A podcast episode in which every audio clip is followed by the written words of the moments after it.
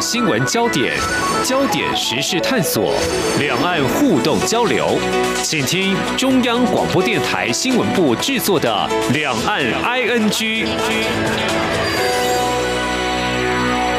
大家好，我是宛如。今天是三月二十九号，星期一。在节目里面，两岸 NG 哦，其实好一阵子没有跟中央社驻大陆的记者连线了。呃，好像过年之后吧，一直到现在，嗯，整整这个单元呢，大家很喜欢的单元中断了一个月的时间。所以在今天呢，我们很高兴能够再度跟中央社的记者连线。目前呢，我们要连线的是人在北京的中央社记者苗宗汉。宗汉你好，如好，各位听众朋友。大家好，钟汉，就是大家可能会觉得说，哎，为什么中央社记者的这个连线单元消失了一个月？这段时间你们还是在做采访，还是在做报道，但是发生了一些事情。哈，那这些事情呢，这不是你们个人因素，是因为整个全球疫情的因素影响。有些政策你一定得遵守的，像是隔离，对不对？是是，现在北京的隔离政策是。十四加七全部是集中隔离，那就等于是二十一天的时间，你全部都是被集中在那个隔离的旅馆哦，嗯，那就是完全不可以出来，那之后才能够回到你的社区这样子。嗯，之前我们有听众就是大陆的朋友也听到说，哎，台湾的记者要去采访要隔离二十一天呢，然后也来个讯息跟宛如说，啊，中央社记者的真的好辛苦，有 二十一天的时间要被这个近乎于什么软禁吗？还是？就是在一个无法踏出大门、自由活动的空间。哎，你是上个礼拜被领出去，是不是？对，我是大概三月一号的时候过来。嗯，那那个时候因为过完年，其实呃，到北京来的人从各地啊，譬如说他可能从从国外，有的人去回去过年嘛，然后还有台商能回台湾过年的那。到了三月份，他们陆续要开始回来工作了，所以其实三月那个时候开始进北京的人潮就变多了，所以呃，北京的那个隔离旅馆、隔离酒店，就我们的观察是蛮吃紧的，所以大概从其实从农历年前开始，他们就陆续的启用了像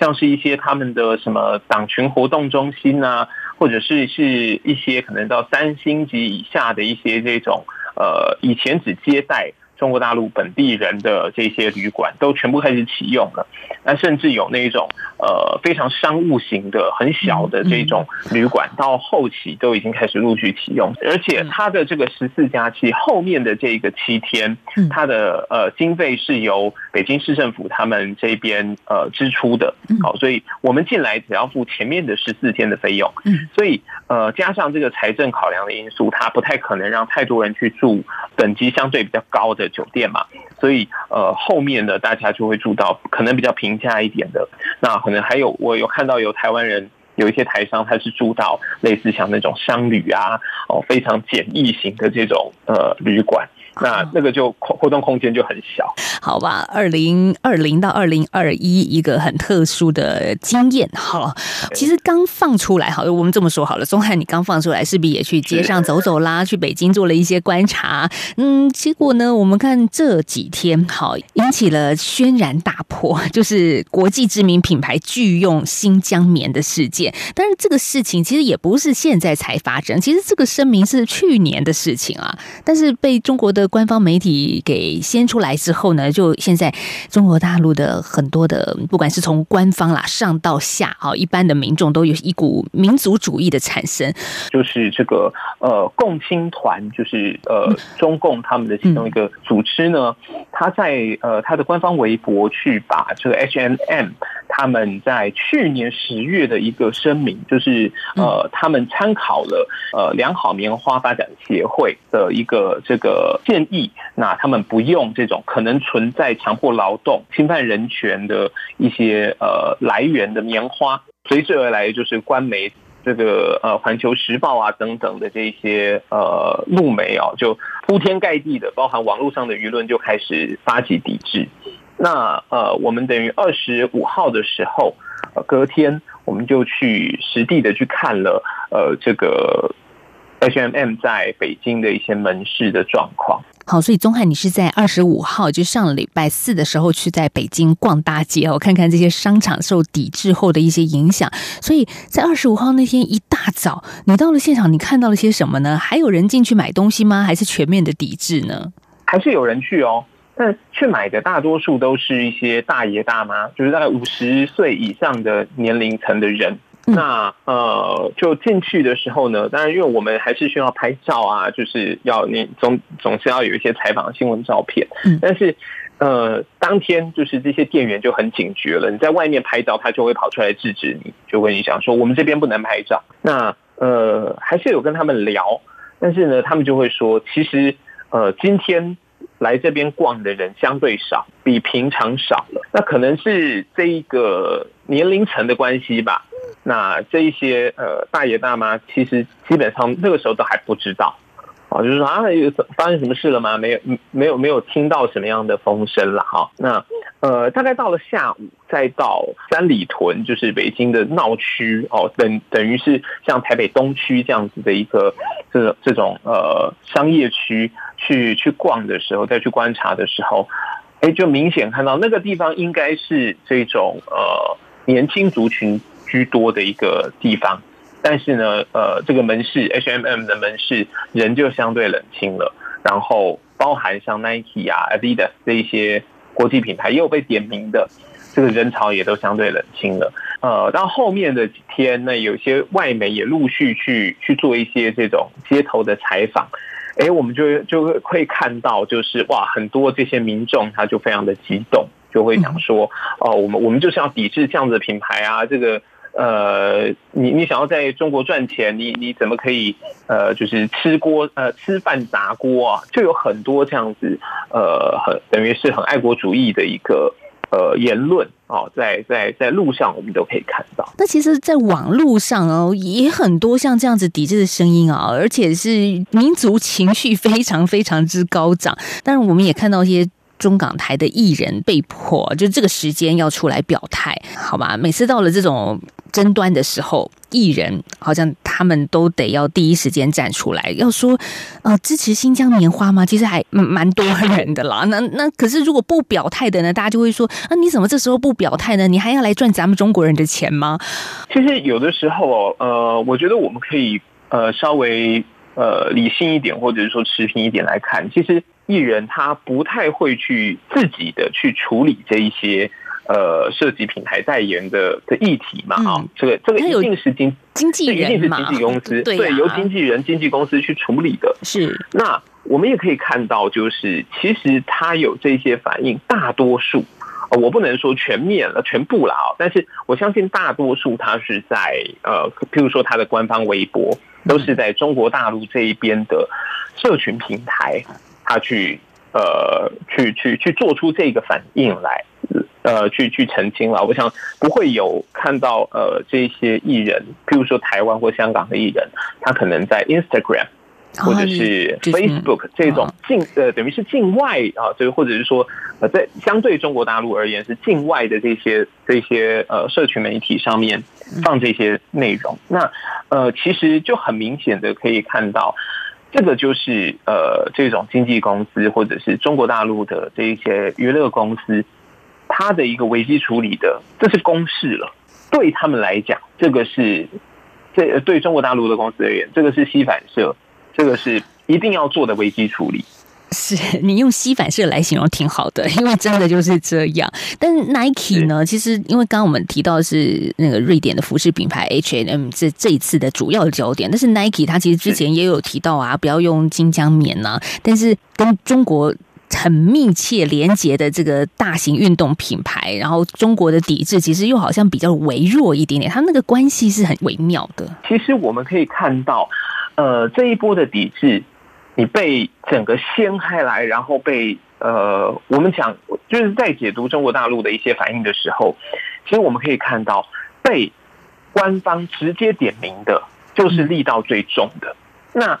在整个这种社会氛围之下，它整个政治氛围之下，会有很多呃外围的人，他跟着你所误用。H&M 它是被共青团直接点名的，那这绝对是标靶。呃，就是我我就是抓着你，就你你就是唯一的那一个那个箭靶。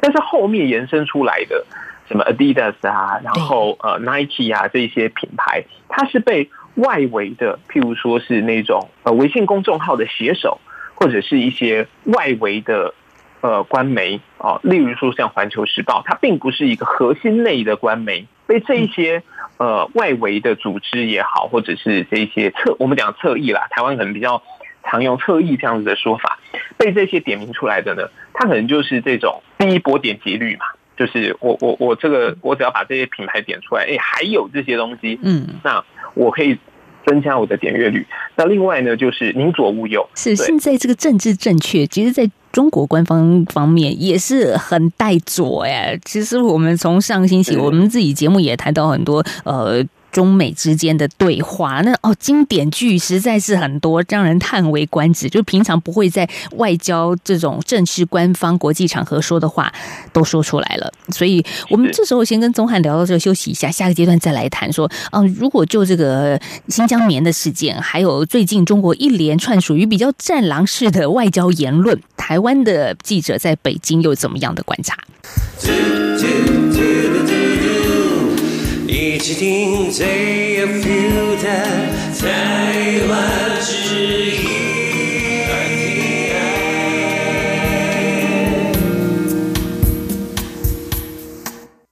各位到两岸 ING 节目，我是宛如。在今天，我们是跟中央社驻北京的记者缪宗汉连线啊，来谈谈说他在北京跑新闻，然后有哪些有意思的新闻幕后，甚至他自己的一个观察分析。嗯，宗汉，我们刚刚谈到了新疆棉的事件哦。我看到你发的稿子是中国的外交部发言人华春莹，他就这么说了，他就说啊，现在中国老百姓不允许一些外国人一边吃着中国的饭，一边砸着中国的碗。好，这个是您在二十五号所发的一个稿啊，其实很快诶，中国的外交部就针对这件事情发言了。这个时候，中国官方站出来表态，看起来是很严肃来对待的。就我自己的解读的话，我会认为就是到 H N M 这个事情，它其实是一连串事件当中的其中一环。那呃，甚至这些我们可以合理的推论，它都是有脚本的。从它的整个反应的顺序哦，呃，我们可以看到，就是在这个阿拉斯加会谈之后，那美国国务卿布林肯呃二十二号去访问了欧盟，那马上就跟欧盟、英国、加拿大啊联合提出对新疆的官员的这个制裁。嗯，这就是五眼联盟嘛？对，是吗？那很快的，就是呃，中国这边也陆续的在这几天之内呃发布对。欧盟对呃英国、美国、加拿大这些国家的反制措施，它那个相关的这一些呃反应哦，也都出来了。二十二号是布林肯发这个，就是访问欧盟，然后欧盟这边发布了这个呃对新疆的制裁，英国对新疆制裁。然后二十三号的时候，中国就对欧盟提出了反制。二十四号的时候，H N M 的东西就被挖出来。那二十五号。华春莹在这个记者会上就有非常多的反应，包含他抛出了一连串的影片哦，拿这个美国的前官员过去所说过的话，说你们美国其实就是想要呃操作这个新疆议题来呃扰乱中国的内政啊，然后呃这个攻击中国的人权议题，然后呢接下来就开始指控哦，就是呃这些呃。这个新疆棉啊，就等于是说，呃，中国老百姓不允许你们一边赚这个中国人的钱哈，这个吃锅砸呃吃饭砸锅等等等，这些这些说法，其实呃，我们把这个时间梳理开来，你就会发觉说，哎，H N M 的事情其实只是这一连串的这个，我们可以说是战略的应对，或者是这种呃你来我往的攻防之间的其中一环而已。那呃。但我们可以很确定、很明确的可以看出来，中国现在对于欧美这个联盟啊，就是对中联盟呢，其实中国是呃，它不再是过去的外外交部门了啊，不再像过去这么讲这种外交辞令了。嗯，它可能是更更强烈的。我们讲战狼外交，但是你会发觉，哎，你这样比较起来，好像前几年我们讲的战狼外交不那么战狼外交了，越来越嗯，那个情绪越来越激动。所以你刚刚也提到，它其实好像是一套剧本。随着时间的推演，这样子一不断不断的发展下来，的确，我们也看到在二十五号的外交部记者会，就有媒体问啊，说，诶，这不就是去年所发表的拒绝使用新疆产品的声明吗？那为什么现在引发中国网友的声讨跟抵制呢？当然，华春莹他也没有直接的来回应啊，他说，诶，其实我他没有关注相关公司什么时候发表声明，但是他们的确是发表了声明，引起了中国网民的反应，所以他有点像是四两拨千。就说其实这不知道为什么，反正现在就是发生了。但是如果我们真的从新闻幕后来看，就像宗翰您所说的，整件事情是一直不断的被推演下去，而且这样这个战狼式的外交一直一直的往上升级。耶，是我们从中共他的一个行为模式来看哦，就是呃，习近平，我记得他刚上任的那几年，他自己曾经在一个谈话里面讲到，他那个时候在讲内部的。这个反贪啊，那个打贪的这个时候，他就曾经讲过，就是说啊，呃，大大意是这样子，就是呃，他就都有一本账哦，那呢，呃，有一天呢，我会来拉清单，就是我时间到了，我会跟你算账。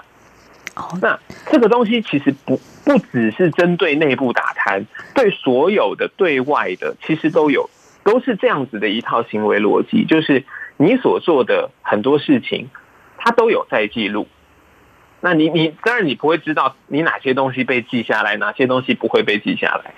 但当有一天他要拿来对付你的时候，这一些呃黑资料，他们讲黑材料，嗯，就随时可以拉出来了。档案柜一拉开来，就是就是我拿来攻击你的的工具。哦，那就是看他什么时候要拿来用。那对于呃境外的这些企业啊，或者是说要想到中国大陆发展的人来讲，你会产生自我审查。所以为什么我要进到这个市场的时候，我很多话就不能讲了？譬如说像艺人，为什么这些经纪公司第一时间要赶快跳出来哦，去去支持这个政策，要有这这一些反应？其实中国它。这一次的战狼外交也让大家感觉到并不是好惹的，因为比如说他用了一些词令，好了，那呃，华春莹也提到什么八国联军啊，现在好像这个西方各国列强联合要对抗中国，那八国联军好像顿时之间看到这个词就回到了时光隧道，这个清朝末年的感觉。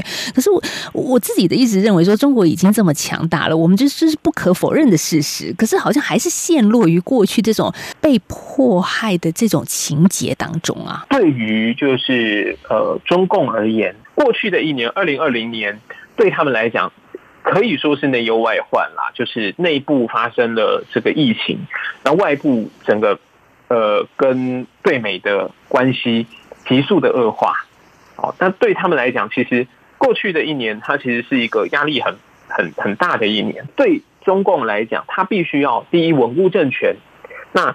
稳固政权的时候呢，我必须要转移内部压力。那转移内部压力最好的方式是我塑造民族主义嘛？我对反正我的对外关系现在很糟，那我就要把这个民族情感给激发起来。那激发民族情感最简单的方式，其实就是把过去这一些伤痛，我不断的去去提，不断的去去强调。那加加再加上因为疫情的关系。那个欧美的整个社会出现了这种呃反华的情绪，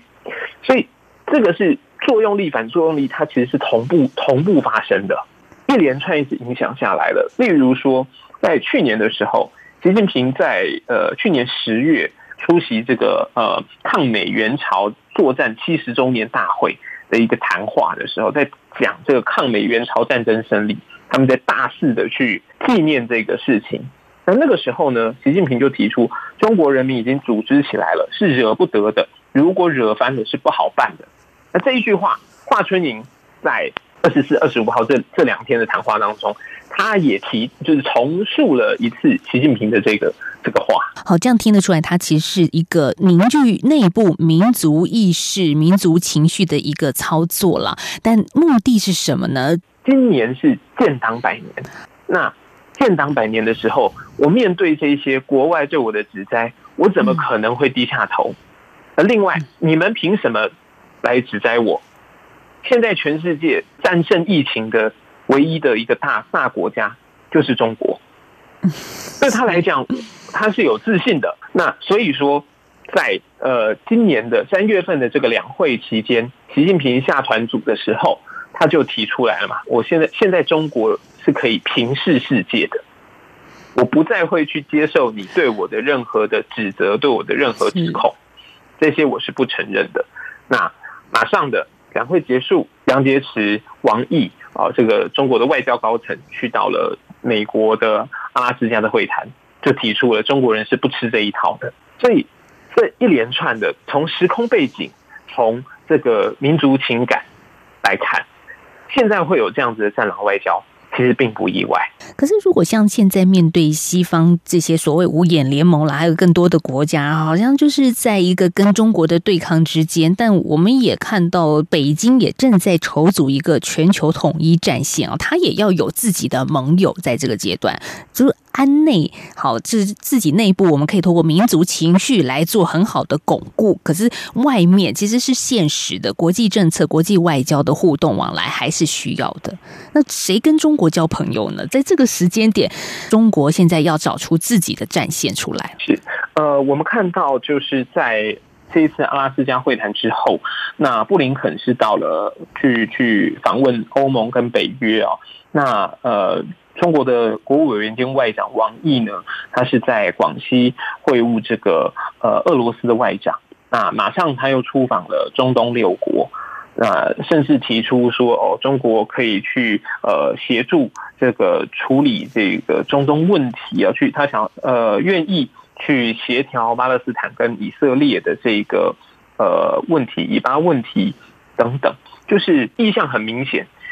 美国没有办法处理的。我中国来处理，中国来协调。从另外一个层面来看，美国确实正在呃串联，它正在凝聚这个过去的这个欧美的连线啊，西方民主阵营连线。但我们也从呃中国的这些反应可以看到，包含这个王毅接连拜会这个俄罗斯的外长，然后呃中东的这个去采访呃访问中东国家。那其实，如果我们再细一点，我们可以看到，其实在这整个疫情过去这一年里面，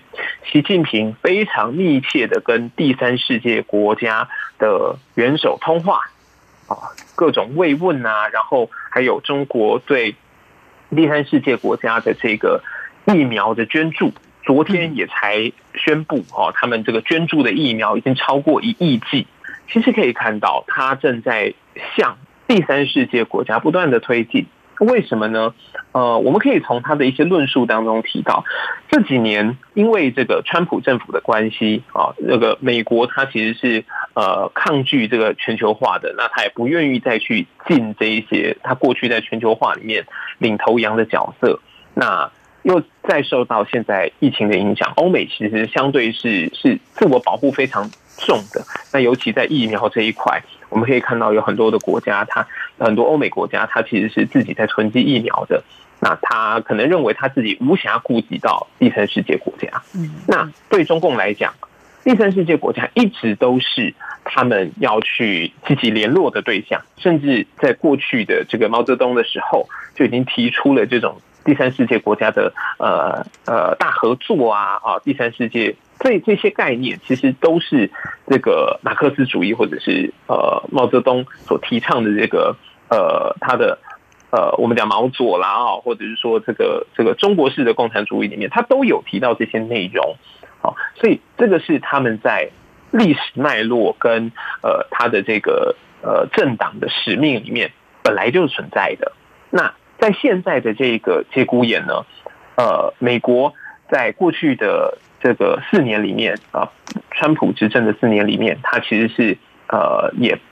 缺乏了在联合国体制里面的这个呃角色，他其实是缺席的，他也不愿意再去领导这些角色。那相对的，中国在这边其实做了非常多的争取啊。那我们可以看到，现在有很多的这个呃联合国组织，它的这个呃负责人其实是中国籍的。那呃，像在这一次呢，华春莹呢，他也提到了，就是在二十四号的时候，他有提到，是说联合国有一百九十多个成员国，五眼联盟等几个盟友代表不了国际社会。看看世界地图就知道，中国的朋友遍天下，我们还有什我们有什么可担心的呢？嗯，很有自信，对对，就是大多数的世界国家 其实是在第三世界国家。嗯，而且这也刚好是中国的市场所在，就是他他可以去拥抱这些国家，这些国家也需要中国的协助啊。是，当欧美它开始转趋这种保守主义，倾向自我保护。他不愿意去履行可能在全球化的责任的同时，那自然而然你会让这个中国它有可以去争取的空间嘛？这个是其实是呃民西方民主阵营他应该要去反思的，就是在过去几年里面，甚甚至我们可以回溯到过去的一二十年里面，呃，在全球化的进程当中，欧美其实它相对的。是拿到很多利多的，但是呢，也因为这些利多哦，那当然也要付出嘛。那但是呢，他可能呃，相对的，他不愿意去负担那么多的责任的同时，你现在就必须要承受到这样子的一个呃后果跟压力，就是你不愿意去去承担的责任。那中国说我来，对这个国际的板块就开始变化了。是这个是欧美。他必须要去严肃思考的事情，就是他是不是要继续跟这个第三世界国家呃有合作，或者是说他是不是要重新的去呃培培养跟第三世界国家的关系？这个是欧美应该要去思考的。不过现在我们看到，因为新疆的问题啊，像嗯拜登前几天的一个记者会上任之后，首次记者会也提到说他不会坐视不管哦。那美国、欧洲。对中国这样彼此的制裁，我看到，嗯，宗海你也发了很多稿子，中国也不甘示弱嘛。那你制裁我，我就给他制裁回去啊！我就我也有方法。我们可以看到，拜登在对中的谈话，虽然美国还是定调中国是美国的这个竞争对手，很大的威胁，但是呃，在这一次的阿拉斯加会谈，他还是提到了合作。嗯，哦，那所以他相对来讲。呃，相对呃，川普政府时期，他的对中的态度是相对和缓的，然后也是相对务实的。欧美还深受疫情所苦，欧美的经济还是困顿的，它并没有走出疫情的影响，甚至后面还会更严重。那在这种情形下，你你必须要依靠出出口市场，中国是很大的出口市场。那这个会是欧美的软肋，所以我们可以看到，就是不管美国、英国、加拿大等等这些国家，它对中国现在的制裁，都还是很相对很形象上的，就是我对你的官员嘛，我我我去冻结你的在在我的领土的资资产，哦，不准你们的人进到我的领土之内，其实相对来讲都是缓和的。中国对这些国家的制裁，我们可以看到也是缓和的，虽然大家。话都讲的很难听，嗯，但是是并没有实质的，就是打到很痛、打到痛点的这个制裁。那呃，我们可以很肯定的是，对欧美而言，现在它的内部的呃需求是更大的，就是它要赶快的恢复，就是呃这疫情的部分要赶快控制下来。那另外就是它自己的经济要赶快恢复，这个其实对欧美。而言是最大的议题，最终它或许会是一个呃长久的战略。那或许现阶段它是作为也是作为去化解国内压力的其中一个一个手法，我们不可以否认，是对欧美来讲也也有这样子的一个目的。但是呃，就长远来看，我觉得我们还是还是可以值得观察的。我不觉得这个关系会持续恶化下去。就是就是还是要把时间拉长，才能看到接下来到底是怎么样。那但是过去的历史经验来说啊，其实真的，如果双方还是在这个。地球上，在这个世界上，还是有一些不可或缺的仰赖之处的话，这种实质上的制裁，不管是打几个问号好了，但是还是就是继续看下去喽。是，是，是。好，我们在今天节目访问到的是中央社驻北京的记者缪宗汉，谢谢宗汉今天跟我们做一个台北与北京的连线观察，谢谢，谢谢，谢谢。